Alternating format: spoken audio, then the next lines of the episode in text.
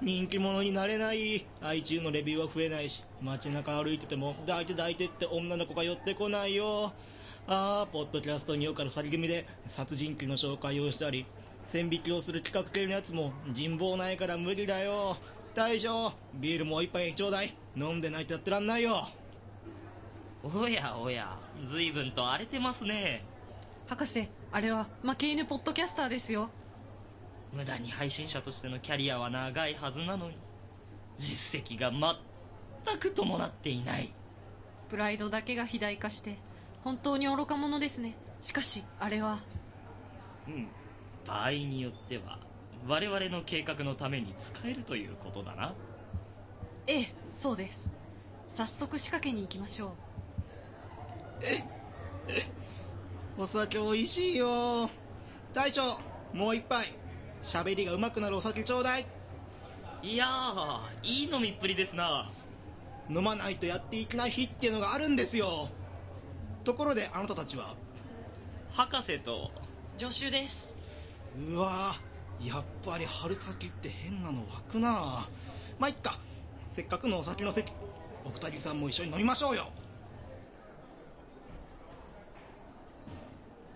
いやー、お二人さんもポッドキャスト知ってるんですね。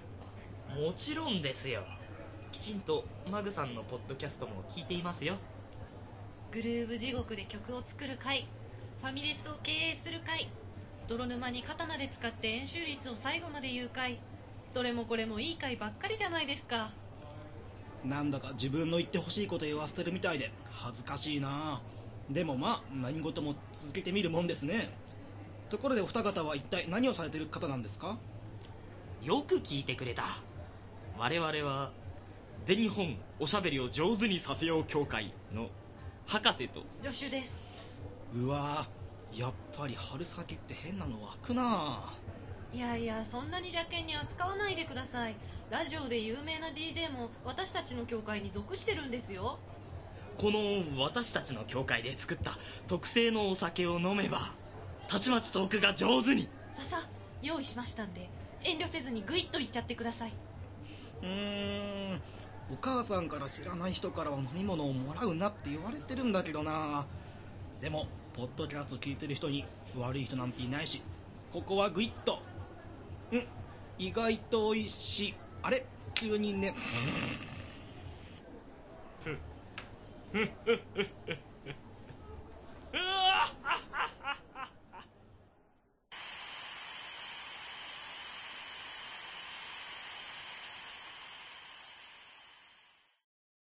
はい。それじゃあハンニバルレクチャーの時間だよ、えーこの番組では、えー世界中の殺人鬼を取り上げて、まあ、その殺人鬼についてのお話をしていこうというポッドキャスト番組です。えー私、マグと、もう一人、えー、マグネコセ、マグネコ先生が、そうだ、マグネコ先生は殺されたんだ。殺されたんだ、殺されたんだ、先生は。でもまあ、こういう番組ですので、うーんとね、まあ、ある意味、えー僕のね、相方の先生役の人が死んだとしても特に問題がありませんと。まあ、これからは僕一人で、えー番組の方、えーハンニバルレクチャーとして、えー殺人鬼の方を、だんだんと、どんどんと、ボンボンと、えー紹介していこうと思います。えー今回紹介する、えー殺人鬼なんですけれども、まあ、この番組の中で、まあ、結構ね、いろんな殺人鬼今まで紹介してきたんですけれども、うんとね、今回紹介する殺人鬼に対しては、結構ね、異質っていうか、今までね、あのお肉屋さんの社長が、えー殺人鬼だったりとか、あれ？こいつよく考えたら、人間じゃなくて、肉じゃね？豚じゃね？あ、ソーセージ腸詰め腸詰めみたいな、こんなことやってたんですけれども、今回紹介するのは、とても、えー不気味な殺人鬼について紹介していきたいと思います。えーとね、今回紹介する殺人鬼の名前。えーと、こちらがですね、えーボディバローズ。ボディバローズ。これが、えーと、とんでもない殺人鬼なので、今回この番組にて紹介していきたいと思います。このボディバローズという殺人鬼、これがですね、えーと、アメリカの1900、ごめんね。えーこの殺人鬼なんですけれども、えー1995年、北米の山間のとある、えーっとね、大きな屋敷の中にえっ、と、住む殺人鬼でして、えこの殺人鬼がですね、これはどこから説明するのが一番いいのか、ちょっとね、悩むんですけれども、えっ、と、この殺人鬼、えっ、と、実は9歳です。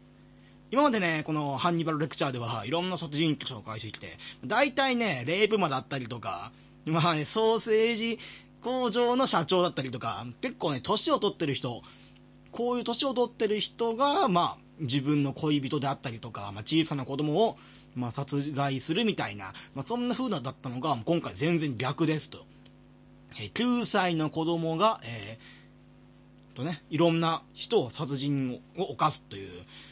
でしかもね、このボディバローズという、まあ、あんまりね、ボディバローズ、ボディバローズというのも、えっ、と、かなりね、長ったらしいので、まあ、とある愛称、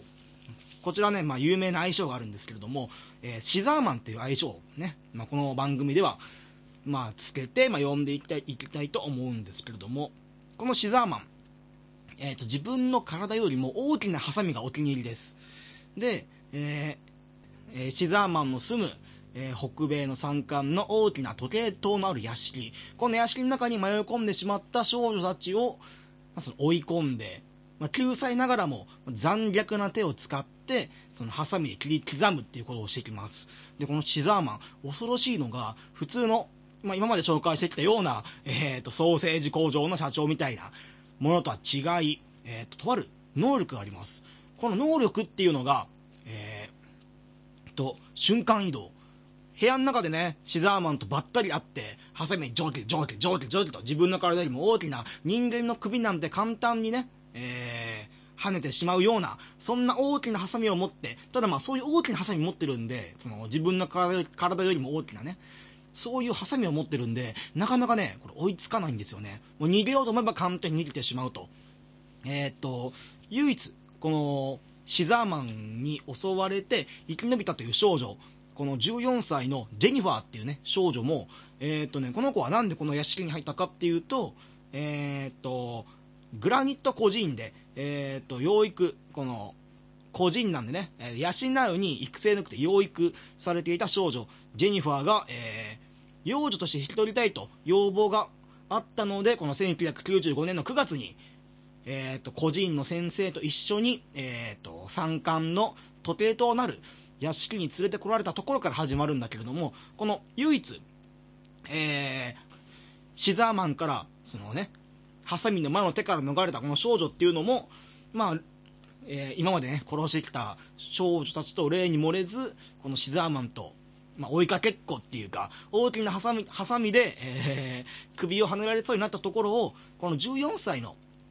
まあ、か弱き少女ですよ。か弱き少女が、えーっとね、逆に押し倒すっていう展開にもつれ込んでしまいます。ただまあ、そういうね、9歳で自分の、えー体よりも大きなハサミを持ってるので、まあ、どうしてもね、まあ、押し倒しても、まあ、時間稼ぎですよね。もう自分はもう逃げるしかないっていうところなので、えーっと、いろいろ逃げ回るんですけれども、部屋の中で、このシザーマンに遭遇して、まあ、押し倒して、まあ、逃げたはずなのにもかかわらず、なぜか自分の逃げた先で、シザーマンがね、ハサミをこう、ジャケジャケ持ちながら、待ち構えてるっていうことが多くあって、で、この子が、この子、この子ってか、このシザーマンか。シザーマンがね、恐ろしいところ出てくるんですよね。えーっと、中庭で、この、実はね、今、えーっと、孤児院から幼女として引き取りたいっていうのは、えージェニファーだけじゃなくて、他にも、えっと、ジェニファーの友達、この孤児院で育った、えアンとローラ、この二人もね、孤児院に連れてかれるんですけれども、中庭で、えーローラが溺れそうになっていると。ジェニファー、助けて、助けてって手を伸ばして、えーと、溺れそうになってるんですけれども、えージェニファーも何もすることできないと。まあ、ただただ、中庭の、えー池で沈んでいく、えーこのローラを見て、何もできないんですけど、その瞬間に、えー殺人鬼の、えっ、と、シザーマンが、水からバーッと出てきて、また、えーハサミを持って追いかけ回すというシーンもあったり、えっ、とね、エレベーターの中で、この屋敷、まあ家の中に、エレベーターあるっていうと、やっぱりね、大金持ちの屋敷なので、まあエレベーターの一一つや二つあるわけなんですけれども、エレベーターで、えー上の方にね、あの、地下から上に逃げようとすると、シザーマンが、シザーマンが、えーまあその、エレベーターの排気口っていうのかな？あの、エレベーターの屋根の方についている、あの、まあ、外に出れるような、外に出れるというか、まあ、主にはまメンテナンス用にね、まあ、ここからその作業員さんたちが乗って、で、メンテナンスするためにこの屋根についてる穴を、えー押しのけて上に出て、で、まあ、ケーブルのチェックとかね、するんですけれども、その、えっ、とね、作業員さんたちが使うような屋根から、シザーマンが急にバッて降りてきて、で、またハサミで、首をかっ切ろうとしたりとか、するんだけれども、このジェニファー、えっ、と、結構ね、まあ、逃げることが可能ですと。おかしいなっていう。まだね、まあ、相手は9歳なんで、そういうこともあろうと。まあ、そういうジェニファーなんですけれども、このジェニファーが、えーこの恐ろしいね、えーシザーマンの、その、息の根を止めることがでできたんですよね。これはね、今までハンニバルレクチャーを紹介してきた中で、いろんな素人紹介してきまして、結構ね、まあ、あっさりと、えー被害者っていうのは、すぐにね、まあ、その、レイプされたりとか、その、殺人の快楽に溺れた、まあ、異常者に殺されたりとか、結構淡白的にね、ガンガンとね、まあ、処理されちゃうんですけれども、このジェニファーはね、えっ、と、かなり、えっ、と、際どいっていうか、なかなかね、えっ、と、運動能力がないものの、まあ、その自分の勇気と、あとはまあ仲間を救わなきゃっていう思いで、えっ、と、頑張ってくれるんですけれども、で、このお屋敷、実はね、呪われた伝説がありまして、どうやらこの、えっ、と、シザーマンことホビー・バローズ。このバローズ家っていうのが、まあ、代々昔から邪教、えっ、と、呪われた、えー邪教、まあ、邪推の邪に、えっ、と、教えるで邪教ですね。そういうなんか、怪しげな宗教にはまっていて、で、えっ、と、怪しげな宗教にはまっていて、まあ、そういうね、呪い的なものに結構、まあ、ご執着だったんですけれども。で、実はこの、シザーマン、いつから、この殺人鬼のようになってしまったかっていうと、実はこのシザーマンっていう人、えー、生まれた時から、生粋の、生まれた時からもう頭がやばかったんですよね。性善説なんていうのを気にしないっていう、生まれた時は人間は悪そのものに染まっていて、で、年を重ねるたびに、どんどん人っていうのは、その、汚れた心が、えーまあ、抜け落ちて、で、まあ、清らかな、清らかな心になりますよっていう性悪説。それと、性善説。えっ、と、人間っていうのは、生まれた時はもう天使のように、もう、汚れが何もない。だって赤ちゃんは汚れは何もなく、母体から生まれてくるものだと、信じ込まれていた。この性、この時時から生まれて、その大人になっていく過程で、周りの環境によって、その悪人になってしまうんだよっていう、この二つの説がある中で、えーこの、シザーマンっていうのが、まあ、生粋のわある。悪。悪。悪と悪をどっち言おうかと思って今、あるって言っちゃった。生粋の悪。えー、とね、生まれた時、まあ、えーっと、産婦人科のね、この医者の先生が、その、シザーマンの出産に立ち会うっていうか、まあその手術を任されるんですけれども、その子供を産んで、このシザーマンっていうのが、えっ、とね、かなり醜い姿で生まれてくると。なんだけど、この醜いだけではなく、もうその時から、えっ、ともう残忍性を帯びた赤ちゃんだったので、まあこうやってね、あの、母体からその赤ちゃんを、まあ、取り出すわけですよ。その取り出す過程で、このシザーマンっていうのが、その、お医者様の、もう右腕を食いちぎるっていう、こいつはね、やばいんですよ、シザーマン。生まれて、もう何十秒かでもう悪そのものっていう。これもね、あの、世の中は性善説か性悪説かっていう唱えてる人はね、もう、このシザーマンという例を見てもらうと、もう人間も生まれた時が一番悪だなっていう。もう生まれて20秒で、あの、執刀医のね、自分をこの世に生み出してくれたその医者を、医者の腕を食いちぎるっていう、こいつはやばいなっていう。まあ、ところから、この子はもう怪物だと。母体はその怪物を生み出してしまったと。で、どうやら、まあ、調べてみると、もうこの先生もすごいよね。だって自分の腕食いちぎられてるのに、もうまだこの子はどういう子なんだろうって調べるっていう。で、この子は、どうやら、え生体機能に特に、えーっと、かなり、えーっとね、障害を持っていて、生まれてから3日で死んでしまうだろうって言われてたんです。なんで、この、シザーマンを生んだ母親と、まあ、もちろんその父親。父親、父親の方は、あの、もうこ、この子はもう殺すしかないと。もうこんなね、怪物を生んでしまったんだから自分たちの手で終わらせようとしていたんですけれども、母親が大きく反対しまして、いいやと。えこれはもう私の愛、あし、えっ、と、愛しい子供なんだと。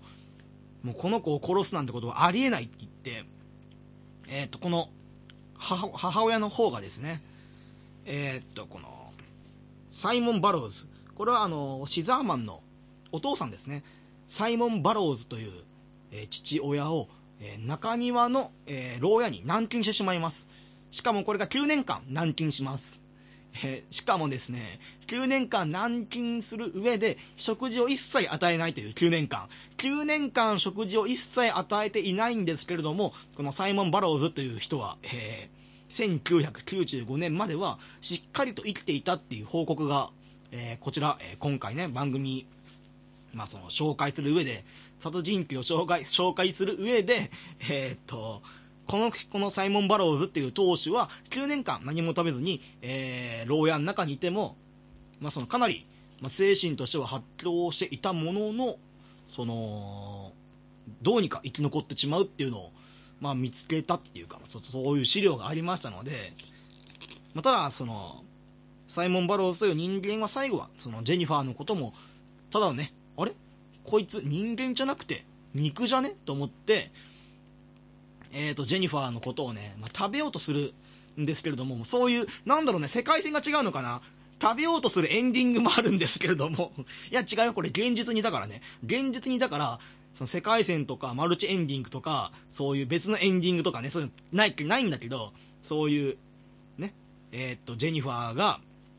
食べられてしまうエンディングもありつつ、まあ、ただまあ、普通にね、ゲームをプレイ、ゲームをプレイ。これはもう実際にいた殺人鬼を紹介する番組だから、あのゲームをプレイとかないんだけど、ないんだけど、まあそういうこともありましたと。で、ここまでね、紹介してきた、えー人間、登場人物っていうのが、えーと、ボビー・バローズ。これシザーマンですね。3日の命と言われていたボディ・バローズ。これがね、えっ、と、まあ、シザーマンと、えっ、と、サイモン・バローズ。このサイモン・バローズっていうのが父親ですね。父親でこの怪物を、えー産み落としてすぐに、まあもう、亡き者にしないとって言ったんですけれども、まあこれが、えーっと、まあ、母親によって、まあ、食い止められて、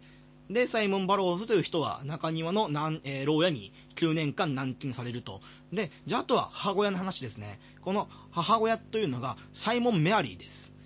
このサイ、えー、と、ごめん、えーごめんなさい、えーサイモンじゃないな。メアリー・バローズか。メアリー・バローズというのが、えーシザーマンという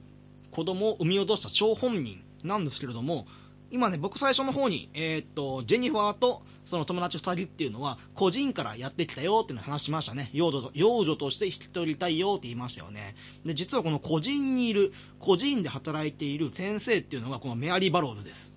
このメアリー・バローズは、わざわざ、もう自分のね、館がこんなことになってるっての分かりつつ、呪われた子供、怪物、シザーマンを、まあ、この9歳になるまで育て上げた上に、この殺人をし回ってるって分かった上で、この、えっ、と、ジェニファー、ローラ、アンの3人を幼女として、そういう事実を隠した上で、えー屋敷に、えー連れてくるんですね。もうこれもね、実はね、この、と、どうもね、やっぱりその、シザーマンの恐ろしさっていうのが前面に出ちゃうんですけれども、一番恐ろしいのは、えーっとね、メアリー・バローズなんですよね。メアリー・バローズ。幼女3人、幼女なんや、幼女として引き取りたいよと名乗りで出まして、まあそれもね、まあ、隠して、このバローズという人が、えーあなたたち3人を引き引き取りたいんですよっていうのをね、嘘をついてまで呼んだ理由。それはね、その、シザーマンの遊び相手を作るため。で、もちろんシザーマンっていうのはもう根っから人を殺すことしか考えていないんで、もうね、呼ぶ段階で、あれ？こいつら人間だと思ったけど、シザーマンの遊び相手じゃね？っていうのを思ったので、えー、わざわざ呼んで、で、メアリー先生は、えーっとね、とりあえず一旦その、大広間から抜けた段階でもういなくなっちゃうんだけれども、あとはもう、サバイバルゲームですよ、シザーマンとの。で、ただまあですね、一番最初、えーっとね、このお医者様が言った、この怪物、えーシザーマン、ボビー、ん？えっ、と、ボビー・バローズが3日で死ぬよって言ったんですけれども、3日で死んでないんですよね。だって9年間生きてるんで。これはね、愛情を持って育てたら9年間生きたのかって言われたら、そうではなくて、えーっとね、このバローズ家っていうのが邪教にはまってるって話は、まあ、一番最初の方にしたんですけれども、このね、魔導書に書かれていること、えーと、屋敷の上の、えーっと、屋敷の塔かな？屋敷の塔の時計台を止めることによって、この、バローズ家周辺の、ここの、えっ、とね、お屋敷の周辺の時間を止めてしまおうっていう、そういうね、魔術っていうのがありまして、で、それによって、えっ、と、このメアリー・バローズという人間は、その魔導書を使って魔術を使い、で、えー屋敷のね、時間全部を止めることで、この死ぬはずだった、えーボディー・バローズ、シザーマンが9年間生き延びますよっていう。で、まあ、たまにね、ここに迷い込む人がいれば、この、ボディー・バローズの標的になり、で、殺人をし回るという、まあ、そういうことですね。まあ、ただ、このジェニファーって女の子だけは、えーっと、この屋敷の謎を全て解き、で、いろんなね、偶然が重なり合った結果、この、塔の、えーっと、最上階までたどり着き、で、屋敷に止められてあった時間を、元の時間というと、まあ、その、正常のね、時間流れに戻し、で、時計塔のね、その時間も、正常通り動き始めて、で、その瞬間に、このシザーマンという殺人鬼は、時間が動いたことにより、えー苦しんで、そのまま、塔の上から、えー柵を、えーと、破って、落ちてしまいます。頭を抱えて苦しんだままですね。頭を抱えて苦しみながら、で、まあ、前も目も見えない状況で、ふらふらと歩き、そして柵を破り、え3階から落ちて死んでしまうと。で、えーメアリー先生は、まあ、その姿を見て、この小娘、よくも私の子供をと、えーまあ、発狂っていうか、まあ、怒り狂うわけですけれども、その、ジェニファーのね、首を絞めて、まあ、殺害を試みるんですけれども、この、えージェニファーっていうね、女の子が、この屋敷の1階の部屋の中に閉じ込められてあったカラスを逃がすことによって、そのカラスの恩返しで首を絞められた時に、えーカラスの大群が、えーメアリーの方、メアリーのその頭とかつつついたりして、えーっと、首を絞める、まあ、殺害をするのを、えー阻止すると。で、それと一緒に、えーメアリーは、えーと足を踏み外して、で、まあ、塔からまた、えーシザーマンと同じように落ちてしまうと。まあ、こういうね、えっ、と、シザーマンと、まあ、シザーマンにしてはね、シザーマンが本当の悪役かっていうと、あの、邪教、邪教から生まれた存在なので、まあ、殺害をしてるのはシザーマン。だけれども、実質的にね、一番の黒幕が誰かっていうと、やっぱり僕はね、このメアリー・バローズっていう人間が、その、この人間の歪んだ愛が、えー殺人鬼を作り上げてしまったのかなっていうふうに僕は思っていますと。いうことで、えーっとね、今回、えーっと、初めて一人で、えー、殺人鬼の紹介。まあね、僕の相方も今回、えーこのシザーマンに殺されたっていうことなんで、まあまあまあまあ、今日はね、いいネタができたなと思って、このポッドキャスト、締めくくりたいと思いますと。また今度、えー、ハンニバルレクチャーで、えー、殺人鬼の話をしたいと思うので、またその時はよろしくお願いします。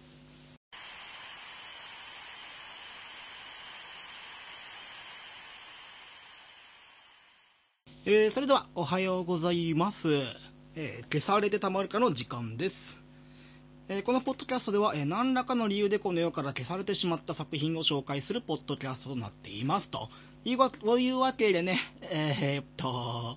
若干緊張もしてるんですけれども、え、相方の方、紹介していきたいと思います。相方のマグ姫さん。マグ姫さん。あー、そういえばマグ姫さんは先日、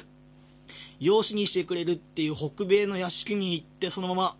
帰らぬ人に、己シザーマンと言ったところで、えー今回は、えー消されてたまるか、一人でえーっと、やっていっていきたいと思います。よろしくお願いします。というところでね、今回、えーっとね、この世から消されてしまったゲームとして紹介したいもの、まあ、ゲームじゃないかな、今回。会社単位で、ちょっとね、紹介していこうと思います。まあもう最近、まあ2000年代、2010年代に入ってから、こんなことをやろうもんならば、もう即刻消されてしまうような会社がありまして、まあただね、まあなんて言うんですかね、この、話をね、1990年代、いや、1980年代の終わりぐらいですかね。ここまで時間を戻します。で、えー、その会社のお名前、これがですね、これ、えっ、と、ハッカーインターナショナルっていうね、会社がございまして、この会社、何をやっていたかっていうと、えっ、とね、ゲーム会社なんですけれども、ファミコン向けの、非、えっ、と、非合法、違うな、えっ、と、ファ、任天堂が認めていないファミコンのソフトを販売する会社でした。これね、あの非合法じゃないんですよ。任天堂が認めていないだけであって、えっ、と、任天堂を認めていない、このファミコンのソフトを販売するっていうね、会社をやっていました。この会社は。では、えっ、とね、どういう仕組みで、任天堂のラインセンスを持って、えっ、と、ファミコンのソフトが販売され、されていたかっていうと、まず、任天堂に、えっ、とね、ラインセンスを求めるために、えっとね、作ったロムのカセットっていうのをね、任天の方に一回チェックを入れます。これがあの、あの、珍しいっていうか、えっと、有名な任天堂チェックっていう言葉なんですけれども、この任天堂チェック、これが入ることによって、ある一定の品質以下のゲームは販売を差し止めますよっていう、そういう仕組みなんですよ。で、これがね、意味あんのかっていうぐらい、あの、ゆる、ゆるいと思うんですよね。あの、ファミコン自体に出ているゲームっていうのは、かなりの数あるんですけれども、おいおい、このゲームマジかよっていうぐらいの、まあ、クソゲーなんていうのもね、何本も、この、任天堂チェックを買いぐぐって販売されているんで、多分、ね、一番任天堂チェックで見ているのは、ゲームとしての品質ではなくて、エロ、グロ、ナンセンス。これはあの、任天堂が一番嫌ってるもの。エロもダメ。グロはね、まあまあ最近になって、かなり容認されてきたものだ、なんだけれども、このエログロナンナンセンスっていう言葉、これはあの、ハッカーインターナショナルが、その、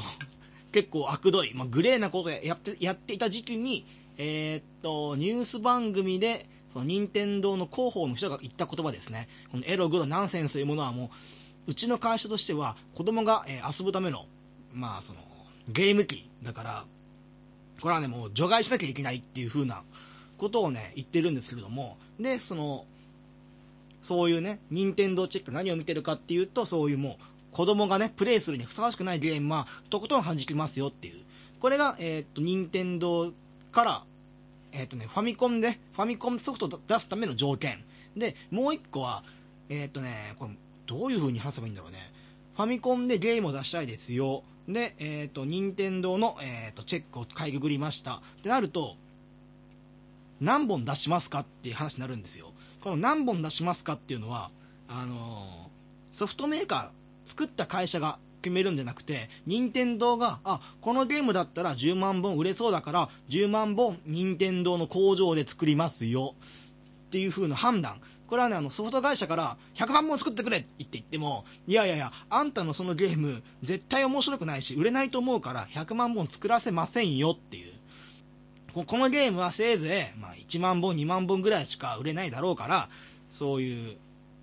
えー、っとね、1万本、2万本しか最初は作りません。初期のロットとしては作りません。で、えー売れ始めたらまた作ってあげますよっていうのが任天堂チェックと、えー、っと、任天堂が決める初期の出荷数のルールなんですよね。で、しかもね、任天堂の工場で作るとね、これがまあ時間かかる。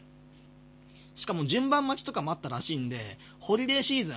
あの、まあ、お年玉の季節とかね、そういう、まあ、ボーナスの出る時期、この辺をね、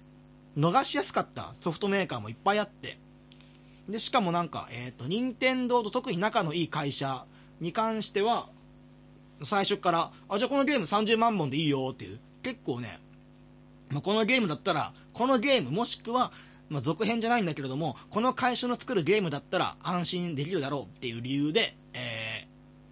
結構優遇されてたこともあって、で、それにイラつか、イラつか、いろいろイラついていたのがハッカーインターナショナル。別にまあ、任天堂のこの体制をどうにかしようとかそういうことじゃなくて、えーっと、自分たちの作りたいものを作ってみようっていうのがこのハッカーインターナショナルでございます。このハッカーインターナショナル、ナショナル一番最初にね、作ったのが、えーっと、任天堂の、どこかな？任天堂のね、ハックファミコンっていうゲーム機を作ります。このハックファミコン、どういうゲーム機かっていうと、えーっとね、も、内容はね、ファミコンと一緒。ただ互換機とは違違って、えーっとね、連射機能とか、あと強制ポーズとか、ユーザーが、えーっとゲームをプレイする上で制作者が意図しない形で、えー有利になるような仕掛けをね、えーファミコンの中に入れて、で、それを販売するっていう。確かね、定価が、えーっと、ファミコンの定価よりもプラス5、6千円高いっていうのはね、あのーどっかで見たんですけれども、ただね、これに関しては、えーっと、任天堂が激おこです。もう、許せないっていう。これは裁判を起こしてやろうと。いうことで、えーハッカーインターナショナルのことを、えーっと、裁判を起こすんですけれども、まあこの、えー消されてたまるかのファンね。まあ、本家消されてたまるか。えー本家僕がオリジナルなのに本家。えっ、と、本家の4回目か 5, 回目で、セガの、えっ、と、テトリスのね、えっ、と、消されてたまるかの回 で取り上げられていたことをね、まあ聞いている、まあ消されてたまるかのファンの皆様にもね、もうご存知かと思いますが、えっ、とね、任天堂が、えっ、と、ゲームボーイ発売させるにあたって、テトリスの権利が欲しいなと。で、テトリスの権利が欲しいんで、実際に、その、ロシアに殴り込みを仕掛けまして、で、そのロシアの、えーテトリスの著作権を持っている会社っていうかね、貿易商会みたいな、そんなところに乗り込んで話をしてみたら、このテトリスっていうゲーム、テトリスっていう、えーと、ロシアのその会社からアメリカの会社に権利をとりあえずライセンス上げますよ。で、呪術つなぎ的に、どんどんどんどん、えっ、と、世界中で5社、6社ぐらいかな。呪術つなぎ的にね、あの、権利が渡っていたんですけれども、ライセンスの方が。ただ、その、任天堂の方がよくよく調べてみると、その、えっとね、ロシアの、その会社が、一番最初に渡したライセンスっていうのが、えっとね、IBM、パソコンの IBM とゲームセンター用に、えー、テトリスっていうゲームを作ってもいいですよっていう権利を渡しただけなんですよね。それが、どこかのタイミング、この難しい伝言ゲーム、この伝言ゲームですね、各会社間で行われていった伝言ゲームの中で、いつの間にか IBM の、えっ、と、もともともらってるのが IBM の専用機かか、もしくはゲームセンター用だったんですよ。それが、なんか家庭用ゲーム機に移植してもいいですよ、みたいな、間違った伝わり方をして、えーっと、一番最後、最後にね、権利を、このライセンスの権利を持ったセガっていう会社にまで渡っちゃうわけですよ。で、セガの持ってる権利、セガが持ってると思い込んでる権利は、えーテトリスっていうゲームをゲーム機に、この、ゲーム機で作っていいですよっていうライセンスを持っていると思い込んでいる。ただ実際には、えーっと、ロシアの会社が渡したライセンスっていうのは、この IBM とゲームセンター用のライセンスですよっていう。これにね、かなり大きな差ができてしまった。できてしまった上に、セガは、その、一個前のの会社から、あ、これ、ゲーム機用の、その、テトリスをゲーム機に、と、ん？テトリスをゲーム機で販売し、権利だよって言って、間違って伝わってるんで、セガは違法をしてるっていう、その、裏目とか、裏目っていうか、まあそういうことを思っていなかった。で、一番最初のロシアの会社の方は、ここまで呪術つなぎ的に、その、自分の持ってるテトリスっていうゲームの権利がいろんな会社にまで行ってると思い込んでいなかったんですよね。で、しかも自分は、えっ、と、IBM とアーケードゲーム機のみでしか販売、えーをね、許していない権利を渡してるつもりだったのが、いつの間にか、えーもう色、世界中でテトリスが回り始めているっていう自分の知らないところで。で、そこに目をつけたのが任天堂。この任天堂っていうのはね、ゲームファンならば、まあご存知かもしれませんが、えー、かなり、えー裁判事はね、得意な会社なんですよね。で、任天堂のおうまいやり方っていうのが、この、これ違うじゃないですか。えーっと、この権利は、えーっと、IBM とゲームセンターだから間違ってるじゃないですかで行くんじゃなくて、まず最初に外堀を埋めるんですよね。任天堂が上手なのは。まずこのロシアの会社に対しては、これ IBM 用とアーケード用じゃないですか。だったら、携帯ゲーム機に移植する権利、このゲーム機に移植、えー、作ってもいいですよってライセンスの権利をまず任天堂にくださいって言い始めるんですよね。で、しかも、そのロシアの会社と任天堂の、まあその、話し合いで結構ね、好意的に話が進んでいくんですね。で、まあ、ロシアの方も、あ、わかりました、いいですよって。で、そこで初めて、えーっと、任天堂は、その携帯ゲーム機用の、あまあ、ゲーム機に移植、本当に移植していいですよっていう、作っていいですよっていうラインセンスを手に入れました。じゃあ、あとはもう、世界中の、その、テトリスをいろんなゲーム機に、まあ、ゲームソフトとして販売している会社を訴え始めるっていう。で、その流れにあったのが、えーセガ。セガもね、テトリス、テトリスを、えーメガドライブに移植しようっていう、そういうのをね、進めていたんですけれども、まあ、裁判により、えーセガが、えー負けてしまうと。で、任天堂は、えっ、と、ゲームボーイに、うんと、テトリスを、テトリスを出す、出せるっていう。えっ、と、ファミコンに、えっ、とね、ファミコンにテトリス、ファミコンじゃないや、ゲームボーイにテトリスを販売させて、結果的に400万本大ヒットを生むと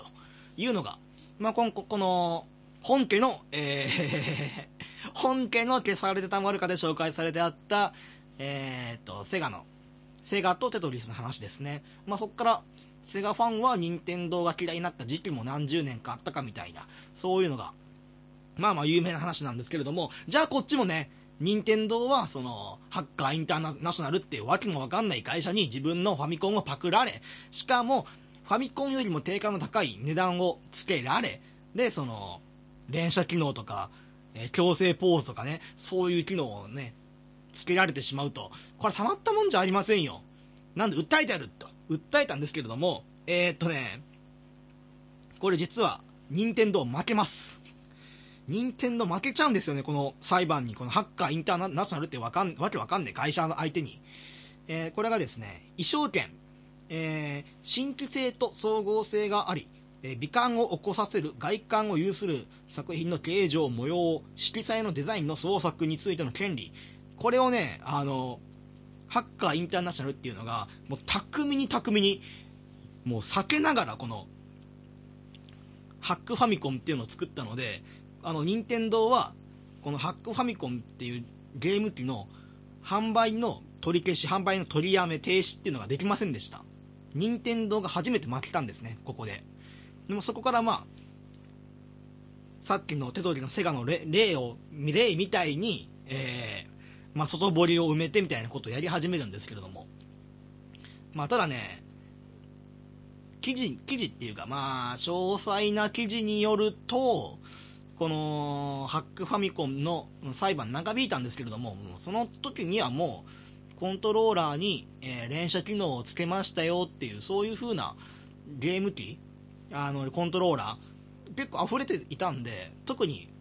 別になんか、あんまりいいこともないっていうか、任天堂にとってプラスじゃないっていう。じゃあこの、任天堂はなんでハッカーインターナショナルを潰したいかっていうと、このハッカーインターナショナルっていう、え会社、これまだちょっと話ずれちゃって申し訳ないんですけれども、えー最初に話した通りに、ファミコンのソフトを非合法、えーごめんなさい、えっ、と、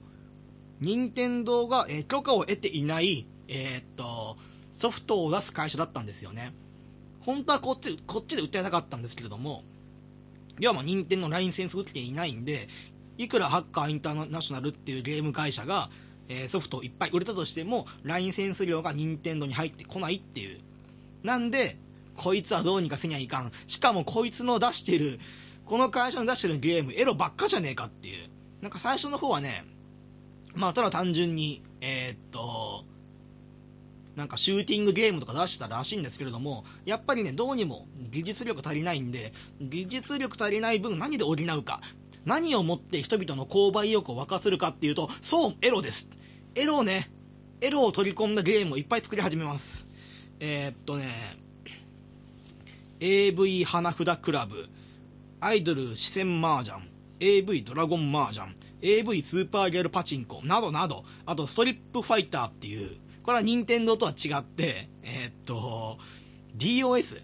昔のパソコンにストリップファイターっていう、見た目がね、どう見てもスーパーストリートファイター2のパクリで、で、しかもね、これあの画像見た、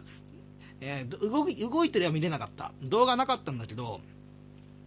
このストリップファイターのスクリーンショットを見ると、おっぱい丸出しで、えー、と、ストリートファイトをしているキャラクター2、3人を確認しましたので、で、なんか、確かね、このストリップファイターは、えーっとね、2人を対戦できないんだけれども、なんかストーリーモードしかなくて、で、1人敵を倒すと、使ってるキャラのなんかお色気シーンが見れるみたいな、そういうゲームらしいですよ。で、えーっとね、このカセットっていうのもね、この衣装権っていうのを回避するために、なんか独特な、その、まるっきり任天堂の使っているファミコンのロムのカセットのね、パクってるんじゃなくて、えーなんか一部が欠けているのかな？なんか普通のファミコンとかで挿して、で、イジェクトボタン、そのファミコンのカセットを取り出すためのボタンを押しても、えーっと、取れないっていう、その辺の工夫で、その、これは、えーファミコンのロム、ロムの、えーカートリッジをパクってはいませんよ。衣装権回避しますよっていうことだったらしいんだけれどもね。で、その中で、えーっとね、僕が今日紹介する、消された丸かでね、えー紹介するゲームっていうのが、ボディコンクエスト。これディスクシステムのゲームです。ディスクシステムのボディコンクエストっていうゲーム。これはね、パッケージとタイトルロゴが、どう見てもドラゴンクエストのパクリっていう。パッケージもね、えーっと、ドラゴンクエストの方は、えー大きなドラゴンに対して、剣をね、差し出してっていうか、まあ、向けて、今からお前を倒すぞみたいな、そんな感じ。で、ボディコンクエストも同じ感じ。で、えっ、と、タイトルロゴ。タイトルロゴはね、ドラゴンクエストは、えーアルファベットで、ドラゴンクエスト。で、えっ、と、T かな？英語、アルファベットの T が、剣の文字に、剣を見立てているのかな？確か。そんな感じなんだけれども、えっ、と、こっちのボディコンクエストは、えーアルファベットで、ボディコンクエストって書いてあって、ボディコンクエストの、えっ、と、綴りの中の O の部分、えー O の部分の、えっ、と、下から剣が出ていて、なんだかこの剣、卑猥だなっていう。お前なんか、チンコ出てねえか？お前のタイトルロゴっていう感じの、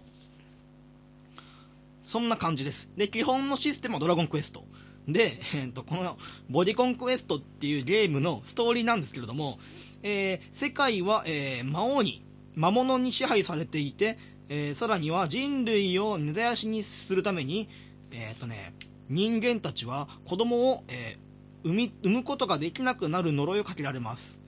えー魔物を滅ぼすために一人の男が、ね、魔物を退治するために立ち上がりますっていう、そういうストーリーです。で、えー、そういうストーリーなんだけれどもね、まあ普通のドラゴンクエストですよ。で、どうやら王女を救うことができれば、なんか魔物、魔王がいる城に行けるみたいな、そういうストーリー。まあただね、すごくない ?1980 何年に、じゃあ今から僕たちは、えっ、と、ファミコンで、ちょっとエッチなゲーム作るぞ、と。じゃあどうしようか。あ、そうだ。えーっと、ストーリーとしては斬新なものがいいから、世界は魔物に支配されていて、子供を産み落とせなくなるような呪いかけてあげることと。で、その呪いを解くために男が立ち上がりますよっていう、むしろね、これは別に、あの、正規ルートで販売しても全然面白いんじゃないかなと僕は思ったんですよね。あもう本当にね、ある意味ね、設定が斬新すぎて、こんな王道とちょっとなんか、あ、なるほど、この、えっ、と、魔王は頭がいいんだなっていう、子供が、あの、新しく産めなくなる呪いがあれば、100年もすれば自然に人類が根絶やしになると。こいつ頭いい。この魔王、このハッカーインターナショナルが生みだ、生み込んだ魔物っていうのが、他のね、正規品の魔王よりも頭がいいと。正規品のね、魔王はね、あいつら人間相手になると、あ、ナメプするんすよね。基本的に、もう、もう、火の打ちどころない。こいつはもう力もすごくて、魔法も強くて、みたいな。そんな奴に限って、あの、人間のことを、ちょっと下に見てるから、気を抜いて、で、そこを疲れて倒されるんですよ。ハッカーインターナショナルの魔物は違いますからね。まず子供を埋めない魔法をかけて、で、自然に長期戦に持っていって、あとは人間の数が減るのをじわじわと待つっていう。こいつはね、一番戦争向き、この魔物が。っていう感じのゲームで。で、なんか、王女を救うんだけれども、この王女の特徴っていうのが、お尻に星の形の印があるみたいな。この、えー王族は、えー代々、尻に、えーっと、星型の印があるから、それを頼りに王女を救ってくれみたいな。で、まあ、ダンジョンとか入って、ボス倒して、王女倒すと、いやいやいやい、お前は本当に、この王族の娘かと。お前、本当に王族の娘だったら、確か、尻に、星型の、印があったよなぁと。いやいやいやいや、見せてみろやいっていう。なんでちょっと、江戸っ子なのか落語風を混ぜたのかわかんないんですけど、で、そこで、えーっと、ドット絵で描かれた王女の、その反乱をね、もちろんおっぱい丸出しですよ。おっぱい丸出しのドット絵が出てきて、尻を見せて、で、その、尻とおっぱいが同時に見えるみたいな、そういうドット絵がね、出てくるっていう、そういう、で、なんか、何人か救、救って、王、えっ、と、魔物の城に行って、最後はハッピーエンド迎えますよっていう、そういう風な、ハッカーインターナショナルが作ったゲームなんだけれども、えっと、なんて言うんだろうね。この会社すごいわ。最初ね、全然技術力なかったんだよ。なんだっけな。ディスクシステムのバックアップ装置を作るところから始まって、もう今こんなんやったらね、一発アウトなんだけど、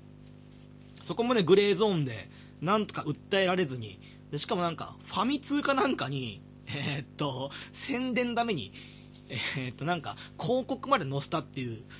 さっき言った、ハックファミコンっていうのも、ファミ通に記事を出したりとかして、お前、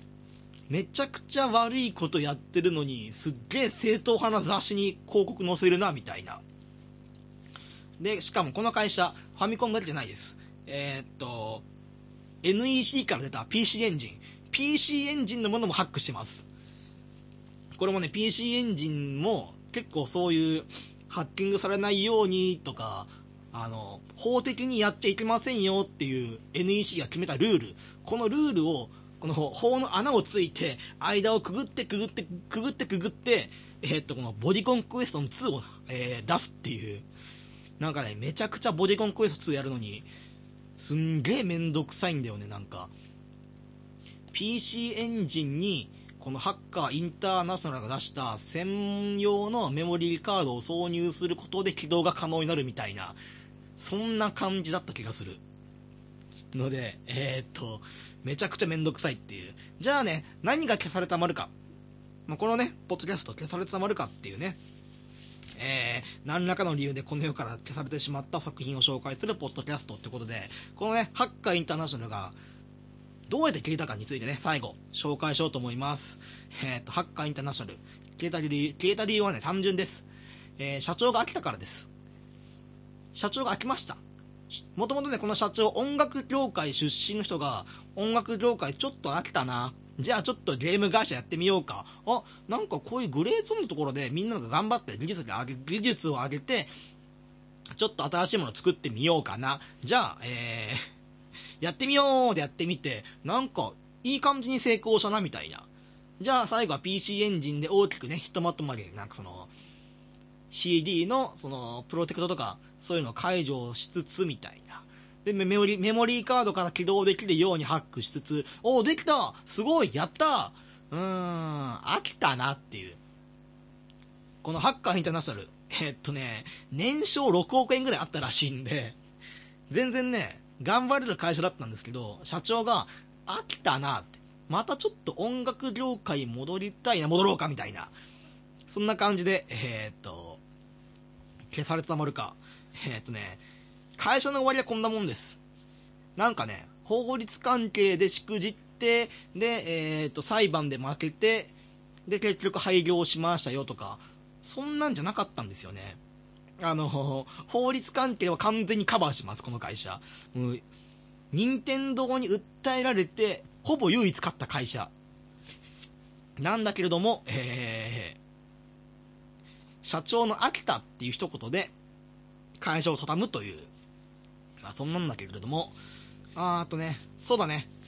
このハッカーインターナショナルが作ったゲーム、ソフトっていうのが、まあ、福岡なんかよくわからないんだけれども、えっ、と、マニアの間ではかなりプレミアのついたゲームとなっています。このね、ボディコンクエストしかり、えっ、と、最初の方で紹介した、えー AV ドラゴンマージャン、AV スーパーリアルパチンコとかね、そういうゲームっていうのが、定価の5倍、6倍ついてます、今。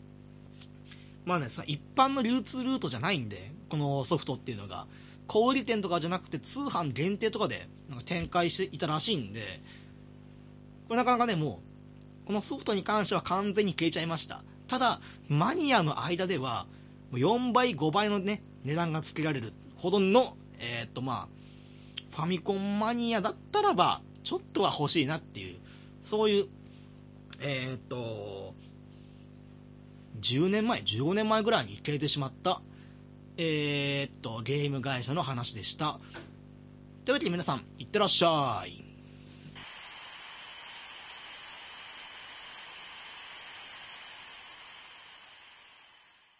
さあ、始まりました。境目線引きでございます。どうも、境目マグマルです。えーこの番組世の中に溢れている決められていないこと。例えば、どっからが浮気なの？怨念に入っていいのは何歳まで？みたいな曖昧なことを、えー二人のラインマンが、二人の、二人のラインマン、ああ、もう一人の相方は、エレベーターの中でシザーマンにハサミで、うー許さないシザーマンと、えー、ビシッと、えー、ラインマンが、え線引きをするポッドキャストになっておりますと。まあ皆さんもね、いろいろあるでしょう。これってどうなってるの？みたいな。そういうのをね、まあ、この境目線引き協会からね、あの LINE 戦争を受けて、えーあのね、境目線引き2段のね、私が、いろんなことをね、まあ、ザッパザッパと、うん、どんどん区切っていこうっていう、そういう番組でございますと。いったところで、今週はね、何をね、線引きするかっていうと、えーライトゲーマーと、えっ、と、コアゲーマーの違いについて、これをね、あのービシッと、境目をね、引いていきたいと思いますので、今週もよろしくお願いします。というところでね、ライトゲーマー、まあ、ゲーマーっていう言葉に、このゲーマーのくくりの中にライトと、まあ、コアユーザーの二つがね、合致してるような印象を受けちゃうんで、今回はね、まあ、ライトなユーザー、ゲームをしているライトなユーザーと、まあもう、サンドの飯よりもゲームが大好きみたいな、そういうコアユーザー、この線引きをね、ビシッとしていこうと思いますので、でもね、ただ難しいなと思うのが、ゲームをしている人の中で、こんな区切る必要があるのかどうかって言われると、ちょっとね、僕の方も全くもって自信がない所存でございますと。僕がね、いつもやってるような、今も PC で Steam から、えーとゲームをバンバン起動させて、えーっと、ゲームライフ、このパソコンをゲームに使う、これをね、コアユーザーと一括りに言っていいのかっていうのもわからないし、例えばなんかライトユーザーっていうと、この、据え置き機とかをね、持たずに、えーっと、携帯ゲーム機、えーこっちもね、持たずに、えーっと、スマートフォンとか iPhone とかの、携帯電話で、えゲームをする人っていうのを、えっと、ライトユーザーって言うべきなのかっていうのもね、あんまりよくわかってなくて、ライト、コアで何が違うか。多分ね、あの、ライトユーザーは携帯ゲームしかやんないからな、みたいなことではないんだと思うんですよね。えっ、とね、最近になって、えっ、と、ソーシャルゲーム、この課金型のソーシャルゲームっていうのが増えてきちゃったせいで、なかなかその辺のね、線引きもまたちょっと前まではね、ゲームにお金をかけない人っていうのを、僕はある意味、これをライトユーザーのくくりの中に入れていたんですけれどもね、えっ、と、それもまあ2010年、2009年とか、多分、えっ、と、今24歳、25歳、26歳ぐらいならば、あのーガラパコス携帯、パカパカゲ携帯の方で、チャリソーとかね、言うと、まあ、チャリソーばっかりやってて他のゲームやんないよね、みたいな。そういう無料ゲームばっかりやってて、他の、その、据え置き機とか、ね、携帯ゲーム機とかを買わないよねっていうユーザーが、まあもうお金かけないから、まあライトユーザー層みたいなことを思っていたんだけれども、最近になって、ソーシャルゲームとかでバンバン課金して、で、このゲームを楽しんでますよっていう層もね、もう、出てきてはいるので、えー、っと、お金をかけないイコールライトゲーマー層とは言えないみたいな。むしろ、据え置きゲーム機をやっている方が、そのゲームの、えー、っと、ゲーム機のか、か、値段と、そういう課金ね、ガチャ課金の方で、比べてみると、あれ？お前なんで50万使ってんの？このソーシャルゲームにみたいなことにもなっちゃうんで、まあ、なかなかゲームの、えー、っと、プレイしている、まあ、お金の額、金額では、もう線引き引けないなっていう。じゃあもう一個、ゲームに関わってる時間について、このゲームに関わってる時間、これもね、境目線引きではね、ちょっと、うまくね、ラインマンの方が機能しないなと思うのが、ソーシャルゲーム。これはね、時間がね、かかるんですよ、このゲームは。特に、お金をかけているソーシャルゲームマンね。お金をかけているソーシャルゲームマンに限っては、その周期周期で訪れるゲームなのイベントっていうのに参加しないといけないと。で、しかもそのイベントっていうのが、ゲームのね、腕前を単純に競うだけの、そういうイベントならいいんですけども、もうこのソーシャルゲームに縛り付けにして、で、時間いっぱいまで、そのゲームをクリアした、そのポイントとかで、その1位、2位、3位って順位を決めていくってイベントが多いので、単純に、えー、っと、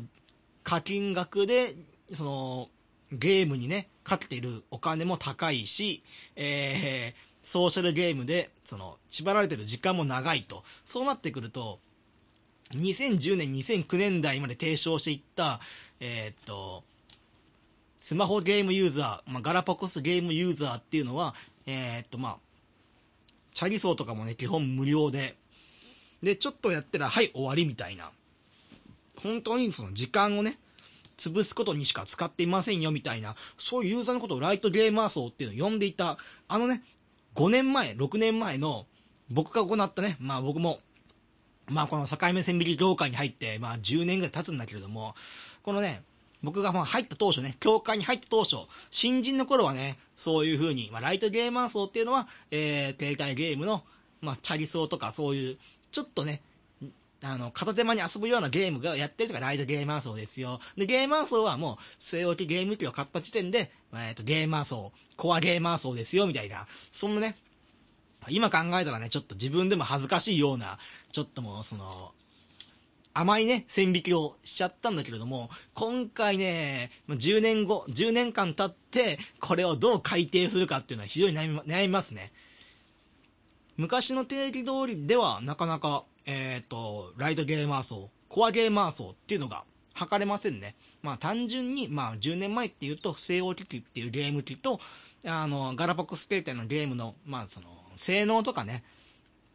そういうのは全然異なっていたんで、あれだったんですが、今はね、もう、据え置きゲーム機で出したものを iPhone とか Android とかに移植してゲームで遊びますよっていう風な時代にもなってる。まあ、要はその、スマートフォンの、その、性能が普通のゲーム機と同じぐらいにはね、なっている。多分今も PS2 レベルには、えっ、と、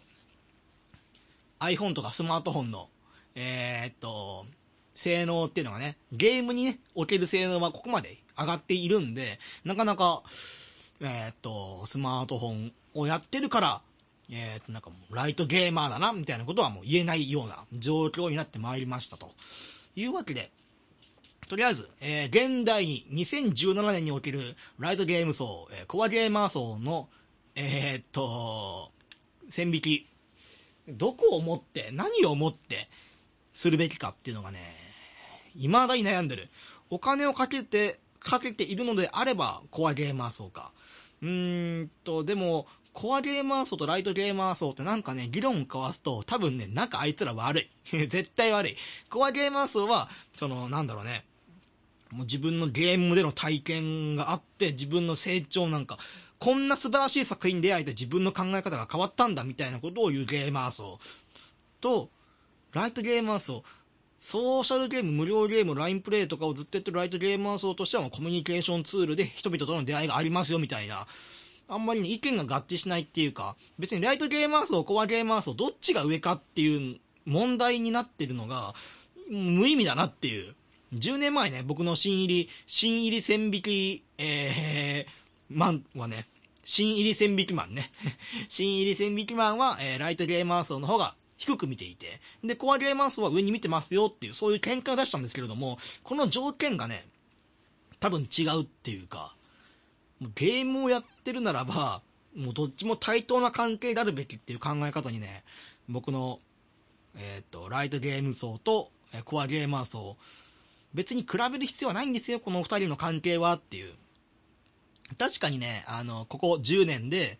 えー携帯ゲーム機、えー据え置きゲーム機っていうのは、かなり、えーっとね、売り上げっ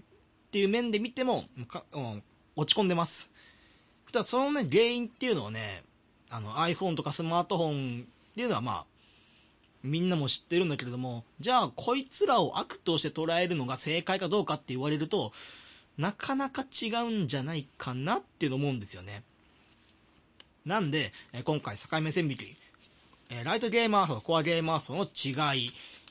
一つのゲームに関わってる時間が長いからゲーマー層か。いや、違うな。えーっと、僕はね、どっかで、スマートフォンユーザーイコールライトゲーマー層に入れたがっていたんだな。10年前は。そして、えー今も。なんで、これ違いますね。コアゲーマー層、スマートフォンユーザーのコアゲーマー層、スマートフォンでアプリで遊んでいるコアゲーマー層っていうのも必ずいるはずっていうのを認識を改めます。っていうことで、えーっとね、これ、境目線引き、えー、今やってるけど、クソ難しいな、これ。これすげえ難しいな。だって、これをね、ビシッと納得するような線引きをするっていうのは、これは無理だ。やってみてなんだけど、無理だこれ。だって難しいもん。えー、一人で遊んでるからコアゲーマー層。えー、多人数で遊んでるからライトゲーマー層。これも違うよね。だって。どうもね、話が違う、これは。お金をかけないからライトゲーマー層。お金をかけるからコアゲーマー層。これはね、まだ適用できるな。あの、スマートフォンイコールライトゲーマー層っていうのを打ち崩せば、これはまだ使えるはず。えー、っと、ライトゲーマー層。あ、あー僕の中ちょっと答え出てきたな。コアゲーマー層はね、ゲームに対して、どこか敬意を持ってる気がしますね。あのー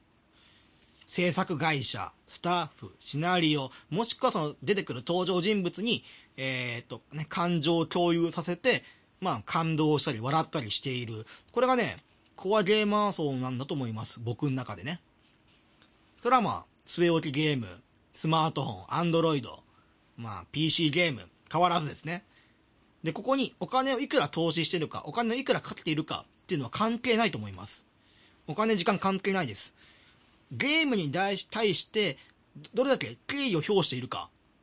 これが僕はコアゲーマー層の線引きです。で、ライトゲーマー層っていうのは、ゲームを軽視してるんじゃないかなっていう。別にゲームの代用品、テレビ、まあ、趣味、スポーツ、他いくらでも代用品が効いてますよみたいな。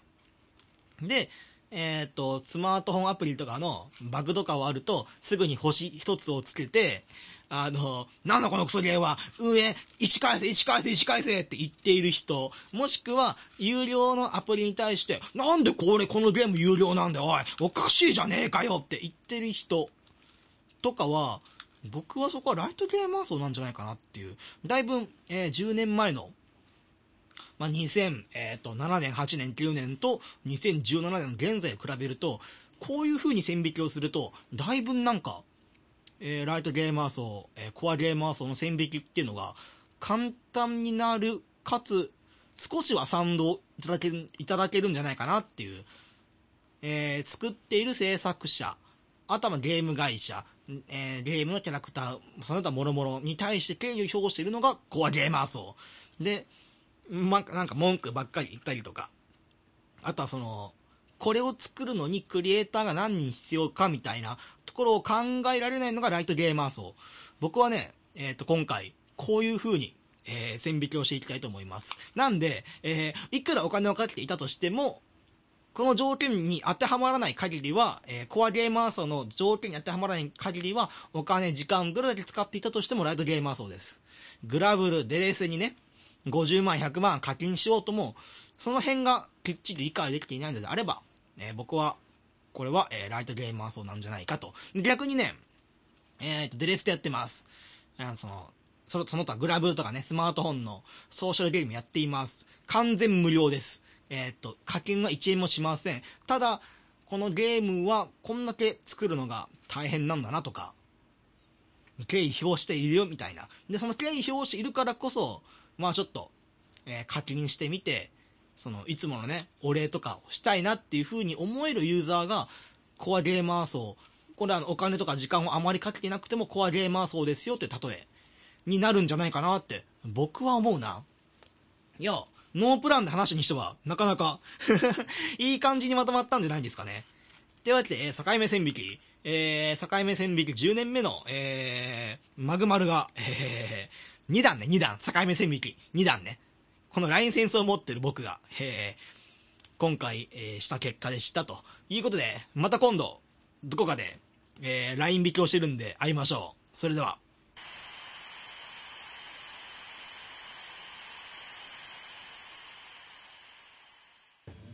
どうですか？この人気ポッドキャストの番組を違和感なくパクれるロボは。この人体実験がうまくいけばラジオというラジオは人を介することなく無限に作れ続ける。人件費はかからずにコンテンツを作りその利益は我々全日本おしゃべり上手にさせようの会のものに。早くラジオ局のお偉いさんたちに、このマグの脳みそを摘出したロボを売り込みに行きましょうよ。